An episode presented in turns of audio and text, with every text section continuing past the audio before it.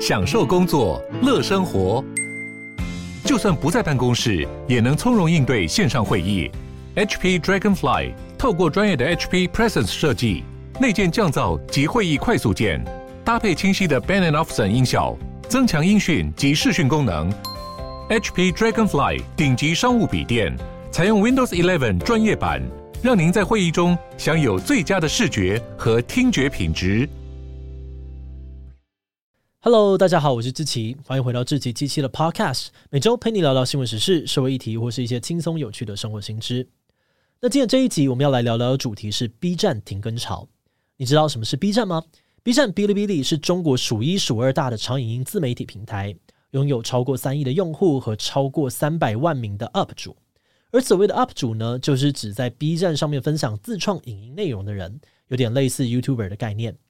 不过前阵子哦，中国就传出了有好几名的 B 站 UP 主宣布停更的消息，其中包含了不少粉丝数量好几百万的大咖，甚至还有入选 B 站百大 UP 主的人。因此，相关的话题很快就冲上了中国社群媒体的热搜。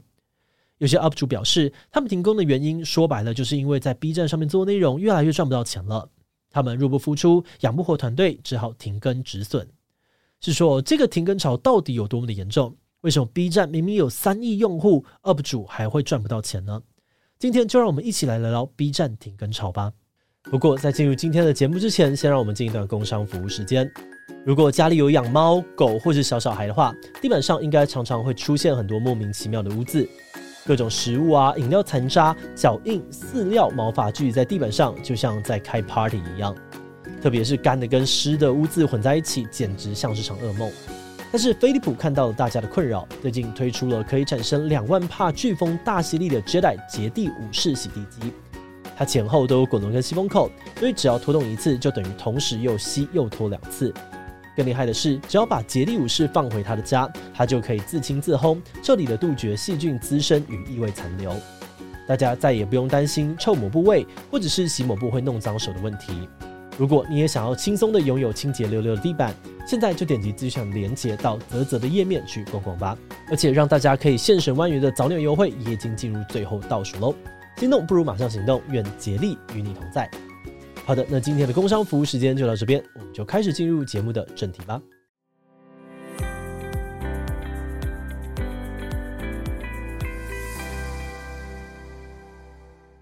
俗称 B 站或是小破站的哔哩哔哩，是在二零零九年开站的影音分享平台。最初靠着日本动漫啊、游戏等二次元内容起家，像是哔哩哔哩这个名字哦，就是源自于日本动漫角色。而 B 站的一大特色，弹幕也是取经自日本影音平台 Nico Nico。不过早期的 B 站还只是个连公司都没有注册的小网站，更别提会有什么收入了。UP 主几乎都是单纯的出于爱好在分享影片，也就是他们嘴上常说的用爱发电。那随着时间的推移哦，B 站也逐步成长，先是成立了公司，又在接下来的几年内吸引到了腾讯啊、CMC 等等的大企业投资，然后在二零一八年正式在美国挂牌上市。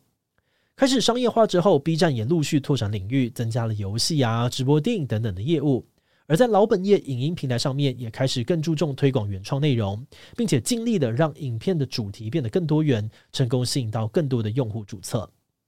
时间来到了二零一九年哦，B 站的月均用户就超过了两亿人，而现在这个数字更是超过了三亿。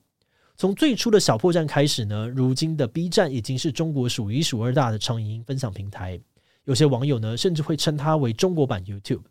那就像 YouTube 一样哦，B 站为了丰富内容，也会设立一些机制，让 UP 主可以赚钱。而说到 B 站的 UP 主，大致可以分成三个等级。首先是粉丝数量近百万或者是百万以上的头部 UP 主，接着是拥有几万到几十万粉丝的中腰部 UP 主，最后则是粉丝不到五万的尾部 UP 主。有时候呢，也会合称叫做中尾部 UP 主。而他们的收入则跟 YouTuber 差不多，主要来自于两大部分：平台分成跟业配。从二零一八年开始，B 站就有提供创作激励金，这笔钱呢，其实类似 YouTube 给的广告分润。也就是 B 站官方把首页的广告等等的收入，按照影片的观看啊、按赞量等等指标计算来分成给 UP 主。不过 B 站没有在影片当中插播广告的机制，所以这笔钱呢，通常比 YouTube 的分润少很多。根据一些 UP 主还有 YouTuber 之前公布的后台数据，B 站每千次播放的分成金额大概会落在台币八到二十元之间。而 YouTube 这边呢，不同地方数字可能就不会不太一样。但以台湾来说，大概是落在台币三十到一百元之间，两个平台差异蛮明显的。那虽然 B 站的激励金不是很多，但对于还接不太到业配的中尾部 UP 主来说，还是一笔蛮重要的补贴。而对于头部 UP 主来说，通常更主要的收入是业配影片，也就是中国网友说的恰饭视频。通常呢，这种商业合作会透过 B 站官方的商务平台花火进行媒合，等到影片拍完上传，UP 主拿到报酬的时候，再给 B 站抽一点成。此外，UP 主可能还会有各种其他的收入管道，像是粉丝抖内啊、直播带货、卖周边商品等等。那靠着这套机制，B 站也吸引到了很多人加入 UP 主的行列。但是最近半年内，却传出了很多 UP 主要停更，甚至离开 B 站的消息。而大概从今年的三月底开始，更连续有知名的头部 UP 主宣布停更，包含了有两百六十六万粉丝的怪异君，有三百八十五万粉丝的靠脸吃饭的徐大王等人。因此，B 站停更潮的话题呢，也在四月初冲上了微博热搜，消息闹得沸沸扬扬。关于停更的原因哦，UP 主们也有各自的说法。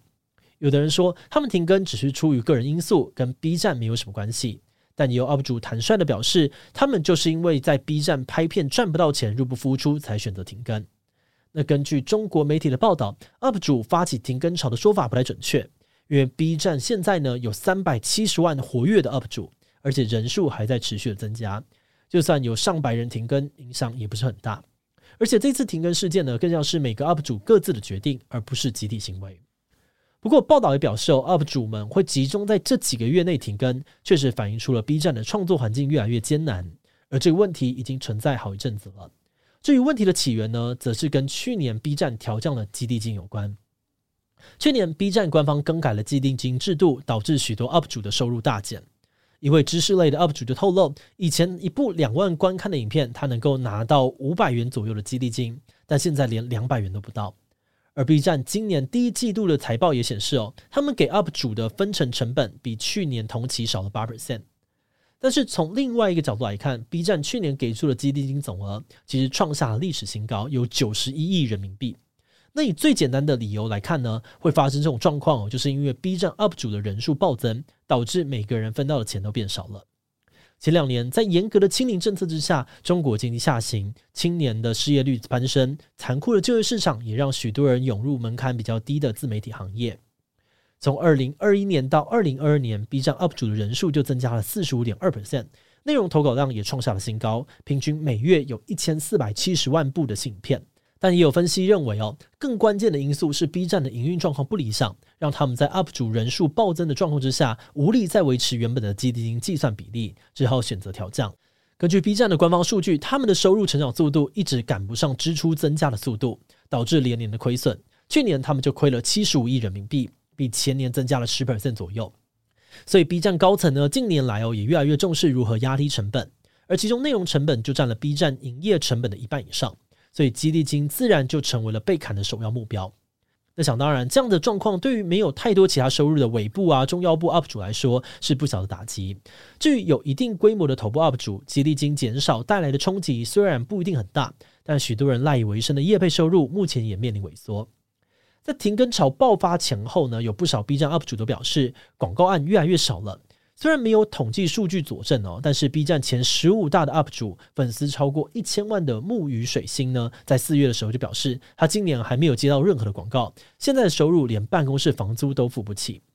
有分析指出，在清零政策打击中国经济之后，各个企业都在砍广告预算，所以这并不是 B 站独有的现象，而是整个中国的广告市场景气都不好。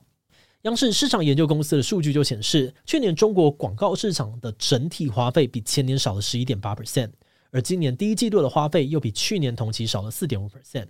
在预算缩减的状况之下，广告主也不像以往那样子可以砸钱投放，而是更重视把钱花在刀口上。分析认为哦，B 站往往不会是广告主的首选，一来是因为 B 站用户平均年龄比较低，只有二十二岁，多数人都是消费能力不高的学生族群。二来则是 B 站的社群特性，有 UP 主表示，B 站早期是用爱发电起家，所以整个平台的风气对于业配行为比较敏感跟严格，更容易出现让广告主不开心的评语。比如说呢，有些 UP 主会说，在恰饭影片里面总是会看到一些很负面的弹幕，说他们想赚钱想疯了，或质问他怎么接这种广告等等。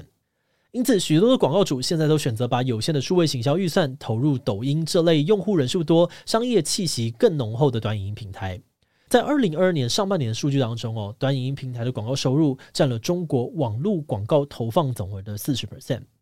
那除了收入的问题之外呢，很多 UP 主还表示，越来越难以坚持做影片的原因是他们在追求流量的过程当中，渐渐的陷入了进退两难的窘境。这两年来哦，UP 主的数量暴增，除了让每个人可以分到的收入减少之外，竞争也变得更加的激烈。因此，许多 UP 主呢都选择提高影片品质来争取粉丝跟流量。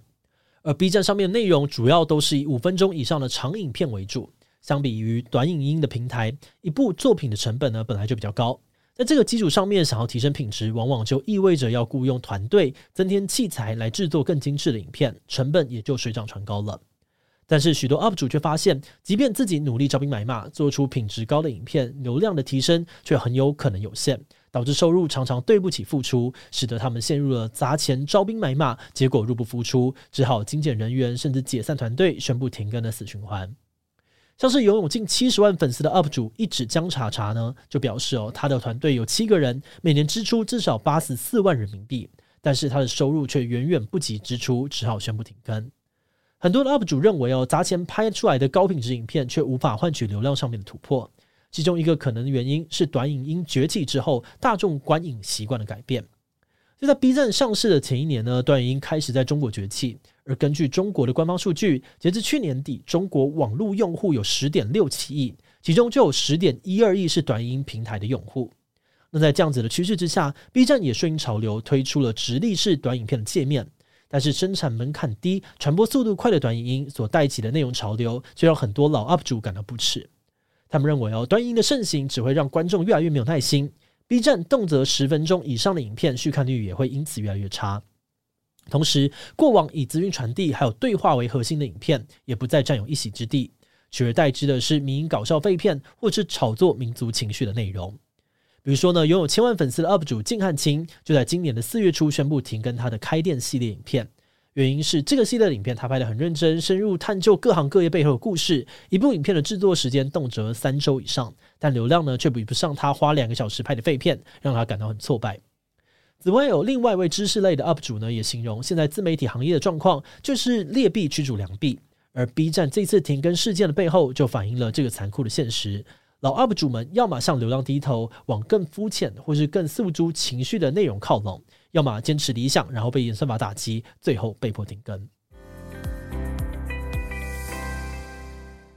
节目的最后，也想来聊聊我们制作这集的想法。虽然我们这一次呢，在查资料的时候，多半都是看到 B 站营运状况不理想，UP 主收入下降的说法，但我们觉得还有一点也不能忽视哦，就是在这样子的状况之下，UP 主人数还是持续的在增加。这可能就代表，虽然这个职业竞争越来越激烈，但还是有蛮大的吸引力。也可能代表着遇到困境的 UP 主人数其实没有我们想象的多，或是大家都还在死撑。